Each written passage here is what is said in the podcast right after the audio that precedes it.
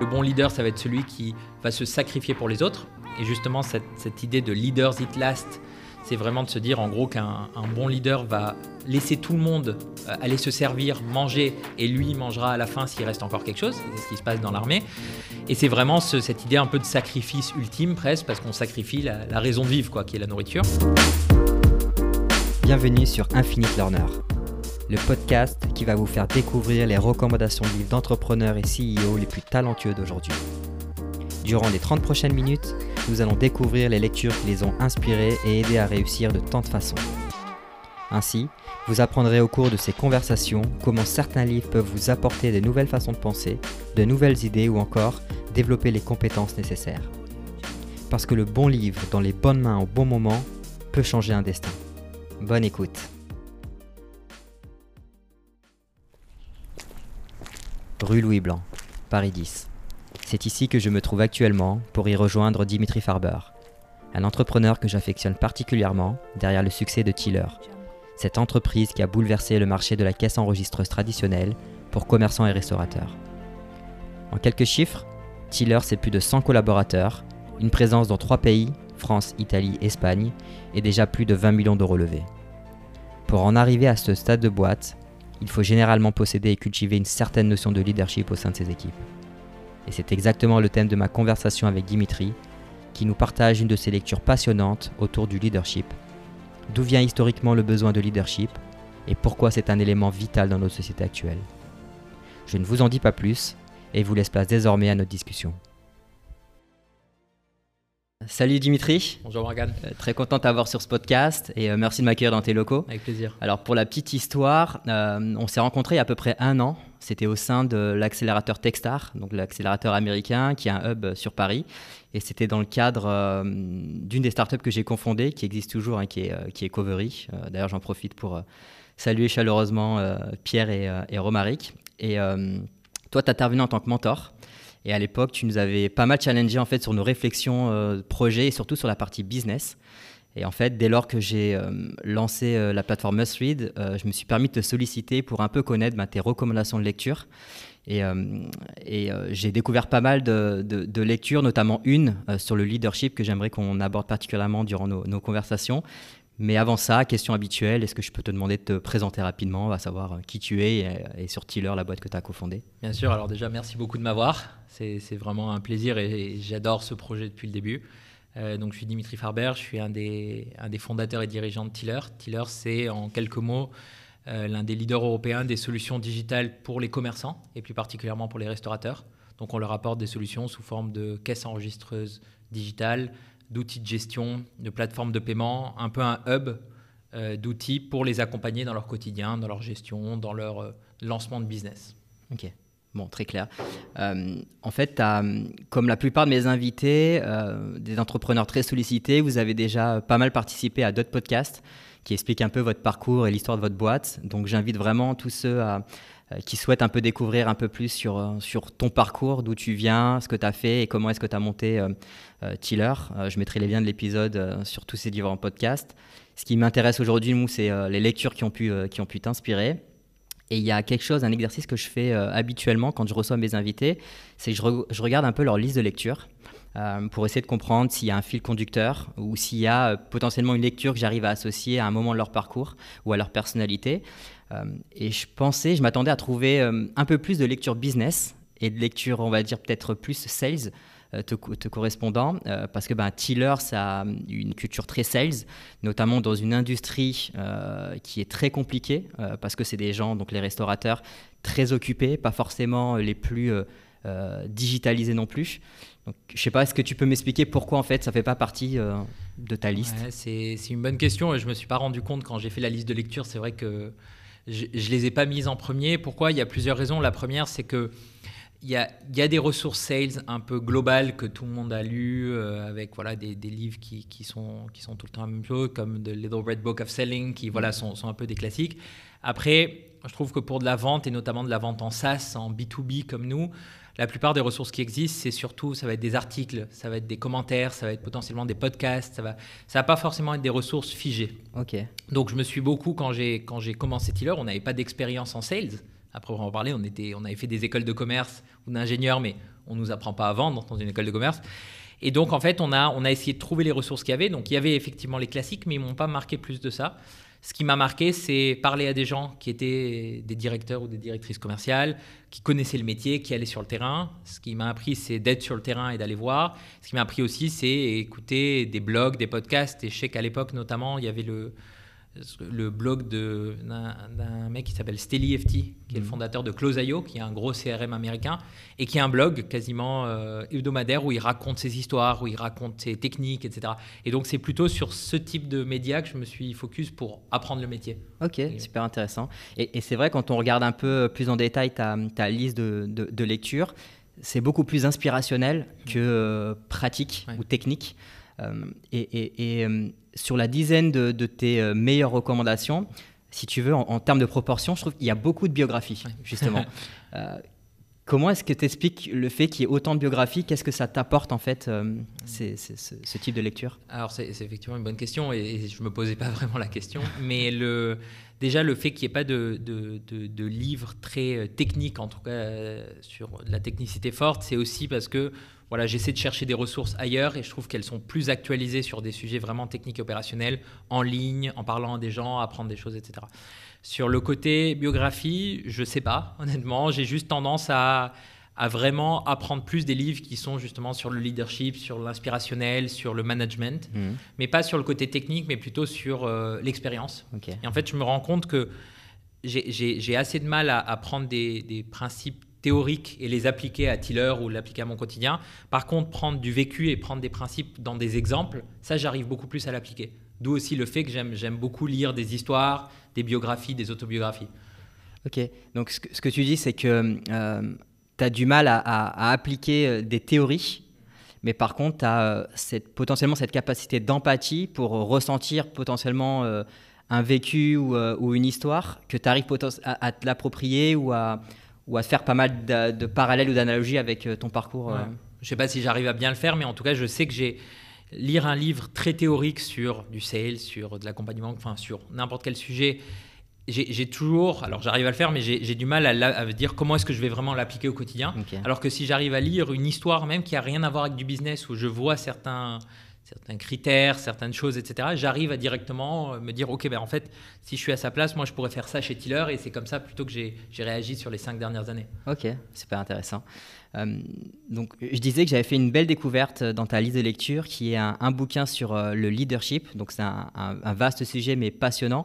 et je suis content parce que c'est la première fois qu'on l'aborde dans ce, dans ce podcast-là, qui n'est autre que Leader Hit Last. Mm et qui est un bouquin de Simon Sinek. Euh, et en gros, pour être honnête, moi je ne le connaissais pas ce, bouquin-là, alors que je connais Simon Sinek qui est un peu euh, la figure emblématique euh, sur les sujets du leadership, notamment avec son célèbre Start with Why. Et en fait, c'est un auteur qui a passé pas mal d'années à essayer de comprendre et analyser les plus grands leaders et la manière dont ils agissaient, pensaient et, communiquaient, et en ressortant un peu des, méthodologies, ce qu'il appelle lui le, le Golden Cycle.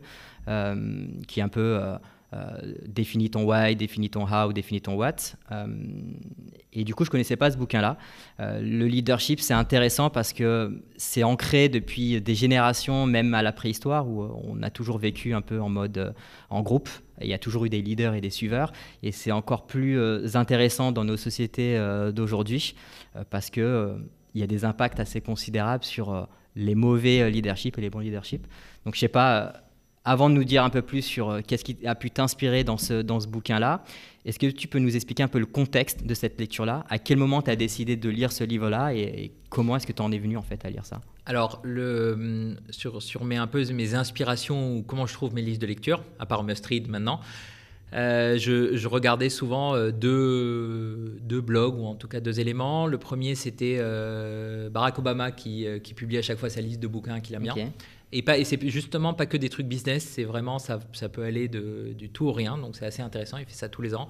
Et sinon, le blog de Bill Gates, mhm. ça fait un peu péteux de dire les deux, mais en, en, tout cas, c'est l'idée. Et Bill Gates, notamment, il a de tout comme livre. Et quand, quand on regarde le truc, il lit assez peu de livres euh, purement techniques, euh, business, etc. C'est des livres qui vont sur plein de sujets, de l'éducation à la science, à, au leadership, etc. Mhm. Et je crois que c'était dans ce contexte que je l'avais vu. D'accord. Euh, et il, il fait quelque chose qui est très intéressant, qui est, euh, qui est des, des, des talks qu'il met sur son, son blog avec les auteurs.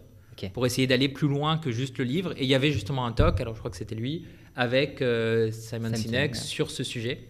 Euh, pas sur le sujet du why ou de pourquoi on entreprend la mission, mais vraiment sur le leadership. Et notamment le leadership, des exemples concrets de leadership, et c'est ça que j'aime bien. Euh, en l'occurrence ici, euh, comment le leadership de, de l'armée et de l'armée américaine Mhm. s'applique au business. Ok. Et, et donc c'est ça un peu le, le- le contexte du livre, c'est une interview qui commence par une interview d'un grand général américain, euh, par Simon Sinek, qui lui demande voilà comment est-ce que vous réussissez à inspirer vos hommes, à imposer le respect, à faire que l'armée américaine, alors on peut critiquer plein de choses sur l'armée, etc., mais en tout cas la question du leadership, elle est très forte dedans, elle est très respectée, et c'est très intéressant de voir ça. Ok. Et, euh, comment est-ce que tu as pu, euh, t'as pu euh, tirer des leçons de ce bouquin-là? En gros, est-ce que tu l'as, as pris cette lecture parce qu'effectivement tu as été inspiré par le- le- le- les lectures de Bill Gates? Ou est-ce que tu ressentais au bout d'un moment que dans ton aventure et dans ton parcours chez Tiller, tu ressentais ce besoin-là d'inculquer ou de cultiver cette notion de leadership? Une bonne question. Pas forcément de besoin. Euh, on a plutôt eu, et notamment avec, euh, avec mon associé, toujours quelque chose de, de- de lire, de s'échanger des livres. On se, on n'arrive pas toujours à le faire, mais de se bloquer des, des- des horaires ou des, même des demi-journées pour essayer de lire et apprendre des trucs. Alors, des livres, des articles, un peu tout. Mais c'est voilà, c'est quelque chose qui est aussi venu naturellement. Par contre, donc j'ai- lu ce livre qui, qui globalement dit que euh, il y a une différence entre un boss ou un bon leader et un mauvais leader, entre guillemets. Le bon leader, ça va être celui qui va se sacrifier pour les autres. Et justement, cette, cette idée de leaders it last, c'est vraiment de se dire en gros qu'un un bon leader va laisser tout le monde euh, aller se servir, manger, et lui mangera à la fin s'il reste encore quelque chose. C'est ce qui se passe Mhm. dans l'armée. Et c'est vraiment ce- cette idée un peu de sacrifice ultime presque, parce qu'on sacrifie la, la raison de vivre, quoi, qui est la nourriture. VS des mauvais leaders, entre guillemets, qui vont euh, se cacher et directement aller manger et le faire. Et donc, j'ai- lu ce bouquin, il est très très intéressant. Mais voilà, j'ai pas vu d'application immédiate dans Tiller. Et c'est marrant parce que c'était il y a, a 3-4 ans. Euh, le- une ou deux semaines après, après l'avoir lu, je faisais donc la prospection, j'allais voir les clients. Et donc j'arrive chez un client, euh, c'était un bar ou une brasserie, je me souviens plus, à Paris. Et, le, et donc le gérant me dit j'en ai pour 20 minutes, euh, voilà, pour le rendez-vous, pas de problème. Et donc je, je commence à discuter avec, euh, je crois que c'était un de ses serveurs ou un de ses plongeurs. Et donc je discute et je lui demande voilà qu'est-ce que vous pensez de- du patron, etc. Il me dit euh, je, je suis fidèle à mort, j'adore. Il m'inspire, etc. C'est rare quand même Mhm. que quelqu'un en cuisine dise ça, etc. Et donc je creuse un peu. Et il me dit, en fait, c'est une raison toute simple. Il me dit, à chaque fin de service, une fois qu'il a fini, au lieu de partir, il vient en cuisine. Et si la plonge n'est pas finie, il m'aide à le faire. Et en fait, c'est là où, j'ai- alors je ne l'ai pas fait direct, etc. C'est plus en réfléchissant, mais c'est là où j'ai fait aussi le lien de se dire, en fait, c'est ça le, le- le vrai leadership. Et Simon Sinek dit qu'il n'y a pas de bon ou de mauvais leader. Il y a des leaders où il n'y a pas de leader. Et, et le vrai leadership, c'est ça, c'est être à l'avant. Et c'est toujours aller le premier, c'est toujours être à l'avant et pas se dire je, je manage et je gère depuis, depuis mon, ma tour, euh, ma tour d'ivoire. Ouais, c'est vrai qu'on on confond généralement euh, la notion de leadership avec la notion euh, d'autorité ou de Ouais. pouvoir, qui est quand même quelque chose de différent. Je crois qu'il y, a- il y a une définition que j'aime bien sur euh, le leadership qui est que c'est le processus d'influence sociale Ouais. et en fait qui maximise les efforts des autres euh, pour la réalisation d'un objectif. Et en gros, ça découle pas de l'autorité ou du pouvoir, mais vraiment de cette influence sociale-là. Euh, ce qui est intéressant, c'est que euh, le leadership peut s'apprendre et se cultiver, et c'est pas quelque chose qui est inné. Euh, en tout cas, c'est ce que semble raconter un peu ce livre-là. Est-ce que tu, sens que tu as eu des, points d'amélioration ou peut-être des choses qui ont pu montrer certaines de tes faiblesses à la suite de cette lecture-là? Alors, j'ai beaucoup de mal à, faire, euh, à regarder en arrière et voir, voir si sur le moment ça m'a aidé, ça m'a fait, mais en tout cas, ça m'a vraiment renforcé sur quelque chose qui est très simple et je pense qu'il s'applique dans l'entrepreneuriat, c'est que pour bien l'idée, pour bien manager une personne ou une équipe, il faut savoir faire le métier, il faut Mm. l'avoir fait. Et moi, à ce moment-là, par exemple, donc j'avais fait du sales, mais j'avais jamais fait du, du support client. Et donc, je sais que quand on a commencé à avoir une équipe support client, eh ben, je suis allé, euh, j'ai fait du support pendant un certain temps, et maintenant, on oblige, par exemple, tous nos managers à une fois par mois à devoir faire du support, se confronter. En fait, c'est c'est un peu l'exemple du, du, manager ou du gérant de bar qui va faire la plonge. C'est on, va même si c'est des petits gestes, on va prouver aux personnes qui sont en dessous mhm. entre guillemets que l'on sait faire leur métier. Et et c'est aller un peu en parallèle. Et, du coup, j'essaie de véhiculer ça aux équipes aussi parce que avant, on était juste nous, on manageait, il y avait des équipes. Maintenant, on a des managers, des managers de managers, etc. Et, c'est quelqu'un qui m'avait dit ça. C'était que, on, in fine, après tout un travail ou une entreprise et tout, on sera jugé. Le vrai juge de valeur, c'est pas les personnes qui sont au-dessus de nous, parce que ça, voilà, on a toujours le, on peut être des entre guillemets, voilà, on peut avoir envie de les, satisfaire et il y a mm. une raison logique derrière, mais plutôt les gens qu'on managé, parce que voilà, eux, on n'a aucune raison de les ménager. Et donc, par exemple, quand, on fait des prises de ref, moi je fais des prises de ref aux gens qui ont managé les personnes, mais aussi aux gens qui étaient managés par ces personnes. Et c'est là le plus intéressant parce qu'on sait comment ils les traitent et on sait si c'est des leaders ou pas. Ok, c'est intéressant parce que c'est vrai que j'aperçois vraiment cette notion de leadership euh, très. Euh, très influencé par ce qui se fait dans l'armée. Euh, moi, j'ai quelques membres dans la de ma famille qui, qui, sont effectivement dans l'armée et, euh, et qui dirigent par le fait de faire. Donc, c'est plutôt des leaders techniques en disant effectivement, si je suis capable de le faire, tu es capable de le faire. Et du coup, ça, potentiellement, ça t'inspire à le faire. Et c'est vrai que la culture sales est aussi très peut-être proche de, de ce qui peut se passer dans, dans l'armée. Mais est-ce que tu sens qu'il y a d'autres notions de leadership qui sont abordées dans le livre, autres que l'aspect très euh, militaire? Euh, Est-ce que tu as vu, est-ce que je sais pas s'il parle d'autres notions de leadership que celui-ci? Alors il y, a un peu, effectivement, il n'est pas. Alors quand, quand, on lit, c'est pas un livre sur le leadership en tant que tel, c'est plutôt un livre sur des expériences, sur l'histoire. Et donc effectivement, l'armée, c'est juste le, le, le préambule, c'est le premier exemple qu'il utilise pour justement dire que voilà, c'est quelque chose qui marche. Après, l'armée, il y a aussi le côté autorité, il y a aussi le côté respect, etc. Il parle un peu de tous les sujets euh, et de toutes les typologies, mais à chaque fois, le, point central qui revient, c'est il fait le parallèle très simple de se dire il y a des généraux d'armée qui vont être en haut de la colline euh, à regarder avec des jumelles, et il y a mhm. ceux qui vont toujours aller le premier.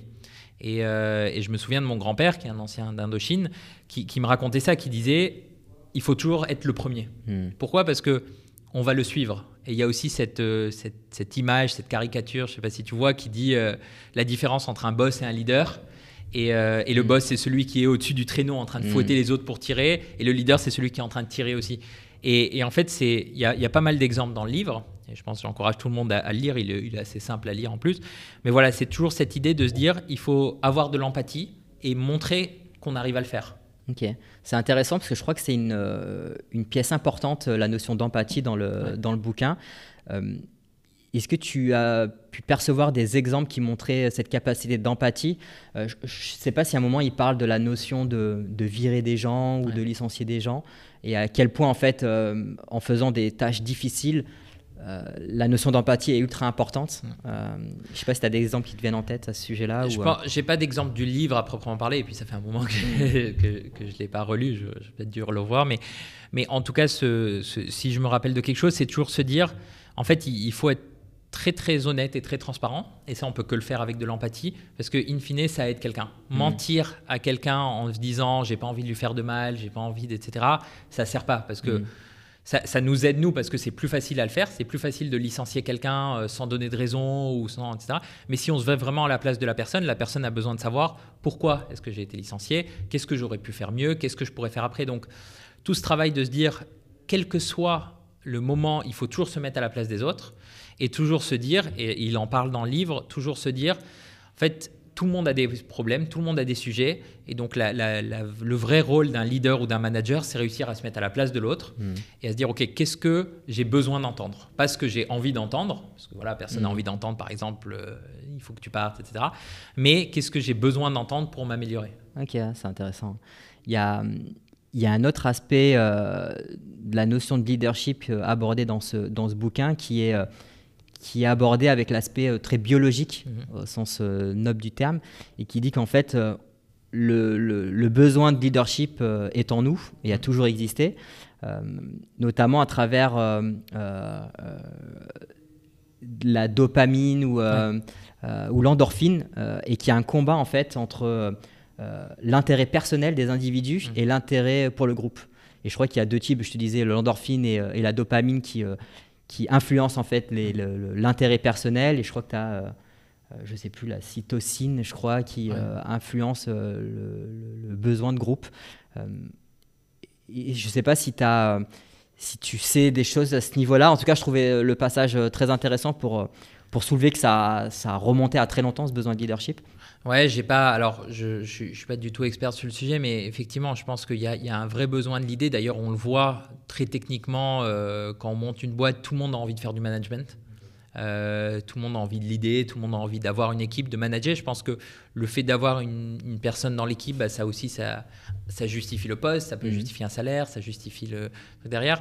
Après, je sens que de plus en plus, alors est-ce que c'est une évolution biologique ou pas? Il y, a, de plus en plus de personnes, et là je parle vraiment milieu startup, mhm. qui ont envie d'être au contraire plus dans un rôle purement technique.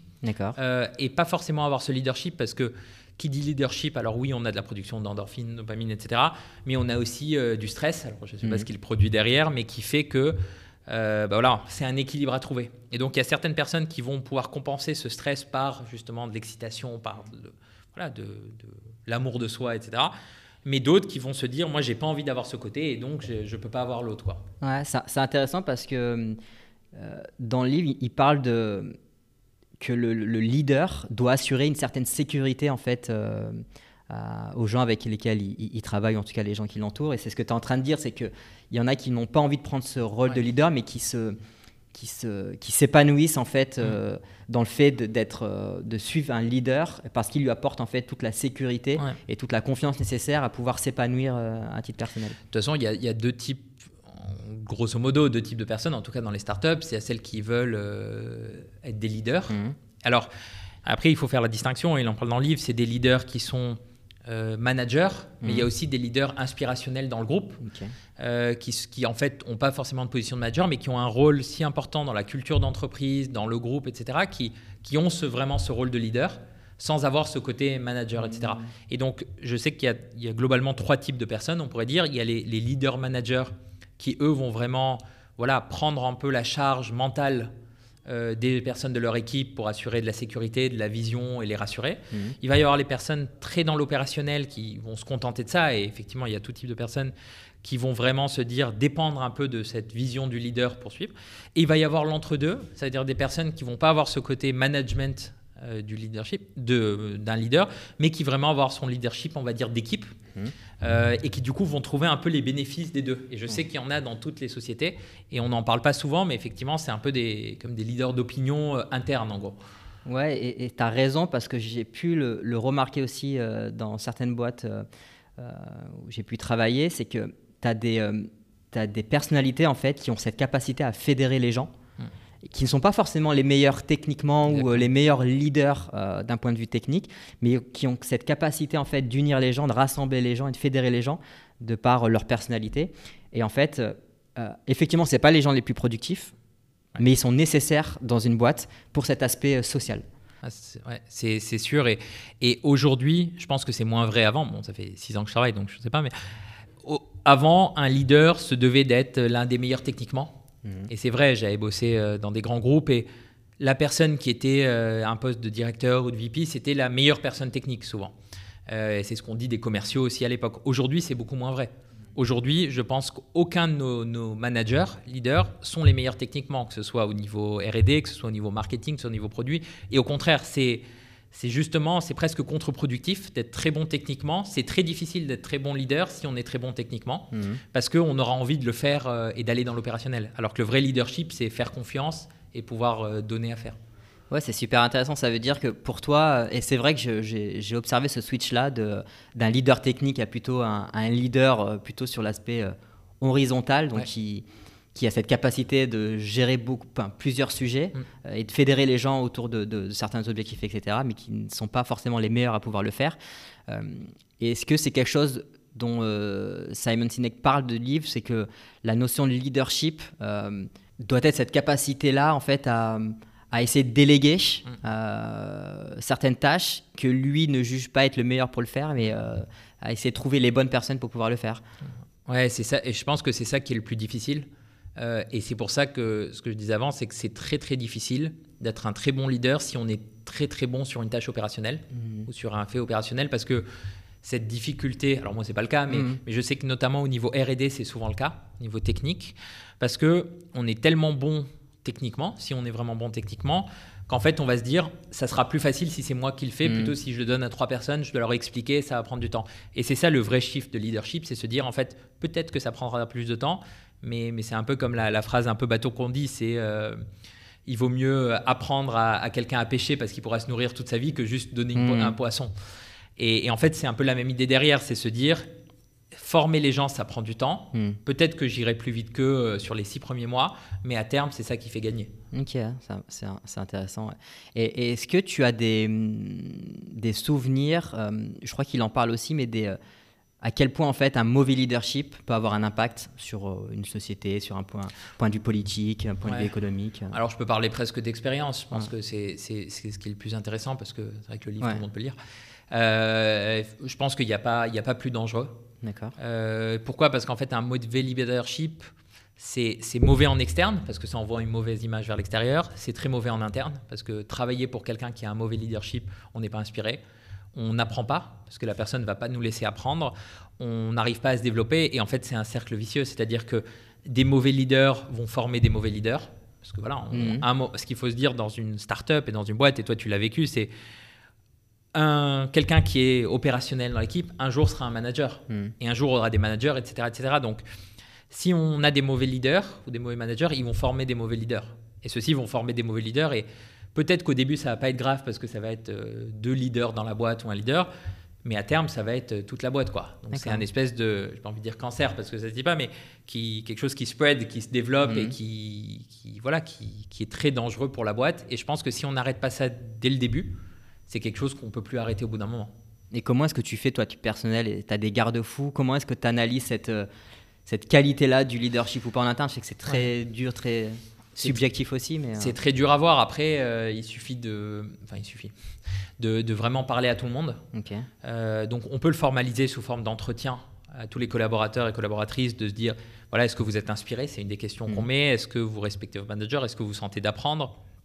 Du côté du manager, on demande aussi une des grosses questions qu'on demande tous les trimestres, c'est à quel point est-ce que vous voyez que cette personne pourrait prendre votre poste? Donc, on essaie de, de- de se mettre à leur place et on essaie d'inculquer cette, cette idée et cette valeur de se dire que tout le monde est remplaçable et tout doit être fait au quotidien comme si euh, j'allais partir demain D'accord. quelqu'un allait partir. Donc ça, ce- qu'est-ce que ça veut dire Ça veut dire que si en tant que manager, je dois partir demain, il faut que quelqu'un de mon équipe puisse prendre le rôle. Donc ça oblige un peu à ça, ça marche pas à tous les coups. Donc Et c'est pas qu'il y a un rôle technique, hein, là tu parles d'un rôle... euh, ouais, de management vraiment. euh, là au contraire, même pas du tout technique. Mm. Je dirais par exemple, on va dire notre euh, VP support client, par Mhm. exemple, doit toujours dans sa réflexion se dire ok, bah, qu'est-ce qui se passe si je pars demain hmm. Et en fait, il faut que quelqu'un de l'équipe soit capable, ou plusieurs personnes, de prendre le relais. Donc, ça oblige un peu le manager à euh, avoir ce côté euh, formation, leadership derrière.